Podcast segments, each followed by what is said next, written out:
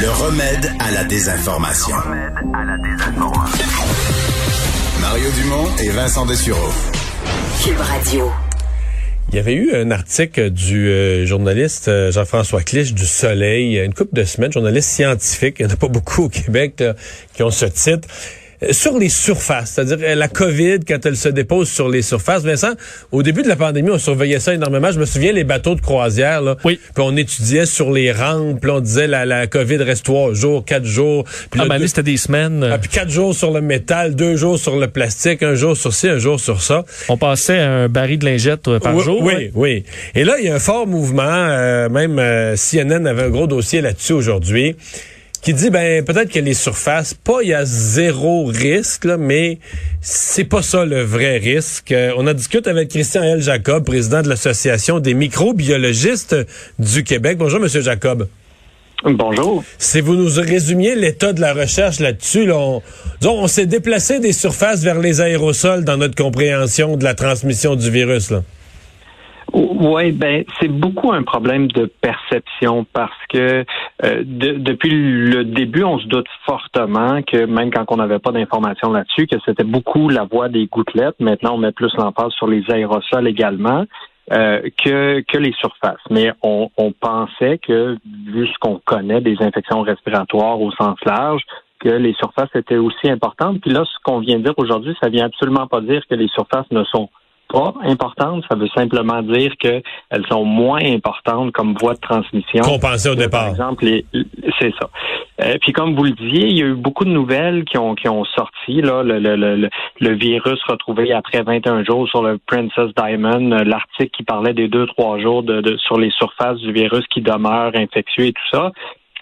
Et il y a eu des problèmes de communication de ce côté-là. D'une part, euh, par exemple, le, le, fait de détecter le virus sur le Princess Diamond, ou même ça avait été détecté dans le système de ventilation d'un hôpital où il y avait des, des patients atteints de COVID, alors que c'était l'ARN viral qu'on détectait, non pas des particules euh, infectieuses, ce qui est une, une différence euh, extrêmement importante à considérer. Et euh, le fameux article qui disait que euh, le virus pouvait survivre deux, trois jours sur les surfaces d'acier inoxydable ou de plastique.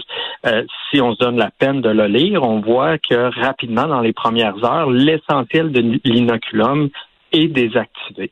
en d'autres termes, en d'autres termes, un microbiologiste avec de l'instrumentation pourrait trouver présence du virus sur le, exemple sur une rampe là, au bout de 24 heures pourrait en trouver. Mais une personne qui passe là serait pas vraiment en danger d'attraper le virus, d'être, de, de, de, de, de rattraper la contagion là. Ben c'est ça. De, pour, pour, avoir une infection, d'un, il faut que le virus soit infectieux. La présence d'ARN seul n'est pas est pas assez. Puis il faut qu'il y ait un certain inoculum également. Qu'est-ce que vous appelez un inoculum? Là? C'est une, une, quantité, une quantité, la quantité okay. nécessaire d'unités virales pour de, pour de, développer l'infection. Il ne s'agit pas d'être exposé à une unité virale pour euh, pour être malade. Euh, puis tout ça aussi découle du fait, euh, entre autres, de la désinformation qu'il y a eu. Là, d'une part, la, la discussion souvent déraillée par des éléments plus ou moins absurdes qui étaient discutés sur la, la place publique. Euh, ben, il y a eu euh, euh, bon tout le, débat autour de l'utilisation du masque. Est-ce que c'est dangereux de porter un masque de procédure alors que les médecins et les infirmières dans plusieurs dans plusieurs départements le portent presque à journée longue? COVID, pas COVID? donc, donc, souvent, c'est ça, les discussions ont déraillé sur ces sujets-là, alors que la discussion était déjà très, très complexe. Puis bon, donc, juste pour bien vous comprendre, donc sur le masque, là, vous vous dites, le, le fait d'empêcher les aérosols de se disperser est un gain. Puis on a eu trop peur de l'histoire de dire ouais mais là quand je vais enlever mon masque, je vais toucher avec mon pouce le bord du tissu pour toucher un peu de virus? On a exagéré ça, on a exagéré le toucher versus. Non non mais je, je, je veux dire euh, dans dans le dans le domaine public, on a souvent la, la, discussion autour du virus, de la Covid, de tout ce que ça implique, a souvent déraillé à cause de la désinformation entre autres sur l'utilisation du masque. Oui, au début, il y avait un certain débat là-dessus. Rapidement, on s'est rendu compte que c'était efficace, mais ce débat-là a persisté. Euh, alors qu'il y avait beaucoup de choses qui, qui restaient à préciser, entre autres l'importance de la désinfection euh, des surfaces, c'est que ça s'est pas très bien fait, que justement ce message-là n'a pas été très bien euh, interprété par la, la population en général, parce que ce sont, on se doute depuis le début que bon, 5, 10, 15% peut-être des cas sont sont, sont dus euh, au contact indirect. Puis il y a un parallèle euh, intéressant à faire avec l'utilisation des masques.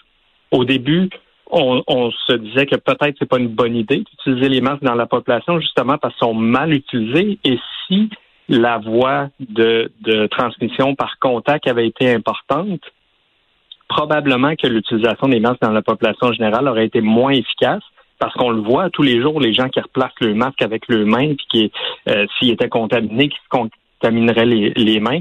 Alors ça, c'est une indication supplémentaire que probablement que la voie de transmission par le contact euh, des surfaces est moins importante. Beaucoup moindre que, les, que les aérosols. Euh, une des questions pratiques qui se pose avec cette question-là, c'est la question de, de l'utilisation des ressources. Exemple, je vous donne des exemples concrets. Est-ce que les, les supermarchés, les épiceries, les magasins qui ont un panier gaspille des ressources à désinfecter le, le petit le petit push push puis la petite lingette à désinfecter le, le, panier. Est-ce qu'on fait ça pour rien ou est-ce que ça vous apparaît quand même vous une prudence? C'est un point extrêmement important. Je pense que c'est ça le message qu'il faut mettre de l'avant aujourd'hui. Comme je vous disais d'entrée de jeu, ça ne veut pas dire que les surfaces ne sont pas importantes. Je pense qu'il faut continuer, même si c'est, comme je vous disais, peut-être aussi peu que 5 des, des, des, transmissions qui sont faites de, de ce côté-là si on a, si on peut jouer là-dessus, puis que c'est faisable relativement facilement, faisons-le. Concentrons-nous sur les surfaces qui sont touchées par beaucoup de gens, euh, qui sont partagées, euh, de, soit dans les écoles, dans le milieu de travail, dans les épiceries. Vous parliez du euh, du carrosse d'épicerie. je pense que c'est des éléments où est-ce qu'on peut continuer à. à pour vous, ça vaut la peine. C'est pas c'est pas gaspillé comme effort. Eh, exactement. Je pense qu'il y a des, des, endroits où on peut être moins intense. On a parlé à un certain moment de désinfecter son épicerie, de, de, de, de désinfecter ses souliers en rentrant dehors. On a vu des gens dans certains pays là asperger de de d'eau de, javel dans les rues pour euh, désinfecter les trottoirs, les murs, les bancs de parc. Ça, c'est clairement. C'est un petit peu fort, plus que ce que, oui. que les demandent. Les surfaces qui sont souvent touchées, je pense que c'est important de maintenir un certain niveau. Je reviens à mon panier d'épicerie. Parce que des fois, tu regardes ça, c'est un jeune euh, au salaire minimum, puis là, ben, il y a un petit push-push des mains, il en met un peu, euh, le visou, euh, visou à 4 sur 10, puis il frotte avec un linge un peu vite. Euh, avec un produit qu'on sait même pas exactement quel produit. Est-ce que euh, est-ce que tous les produits sont bons dans le fond? Est-ce que la désinfection est, bonne selon vous? Est-ce qu'il faudrait des produits plus forts, moins forts, ou est-ce que le simple fait de passer un linge dès qu'il y a un petit peu de produit, pour on passe un linge, la job est faite. Comment vous voyez Est-ce qu'il reste du virus dans le fond une fois là, un petit un petit push push, un petit linge là, est-ce qu'il reste du virus sur la poignée? Ben, on a la chance que ce virus-là est pas vraiment résistant. Il est, sensible à beaucoup de types de produits chimiques différents, dont, dont l'alcool qui est, qui est hautement utilisé euh, depuis le début de la pandémie. Euh, donc, il y a un certain temps de contact. Donc, il est, contagieux d'un corps humain à l'autre, mais il est pas tough euh, à tous les produits. Exact. Exact, c'est ça. Il est, très, très sensible à plusieurs types de produits chimiques. Donc, c'est pas nécessairement utile d'utiliser des produits chimiques très forts, même que euh, au même moment l'année passée, on sortait un communiqué conjointement avec euh, l'Ordre des chimistes pour mettre en garde par rapport à l'utilisation de produits chimiques très forts et au mélange de produits chimiques qui peut être potentiellement dangereux.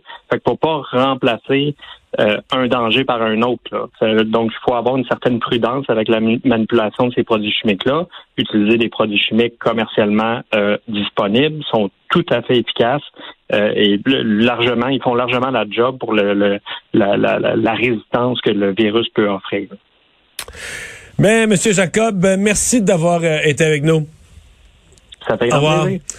Ah, je vous rappelle, on est toujours en attente euh, du verdict. Euh, il a été remis par le jury au juge. Euh, les choses semblent se mettre en place. On nous dit que Derek Chauvin est arrivé au palais de justice. Il y a déjà, je peux vous dire, à Minneapolis, des rassemblements dans les parcs, des gens qui sont prêts à partir en manifestation. D'ailleurs, on a un contact là-bas. On pourra peut-être parler à quelqu'un là, si ça se passe, si le jugement sort à l'intérieur des heures de notre émission. On va à une pause. C'est Richard Martineau qui va être là dans un instant.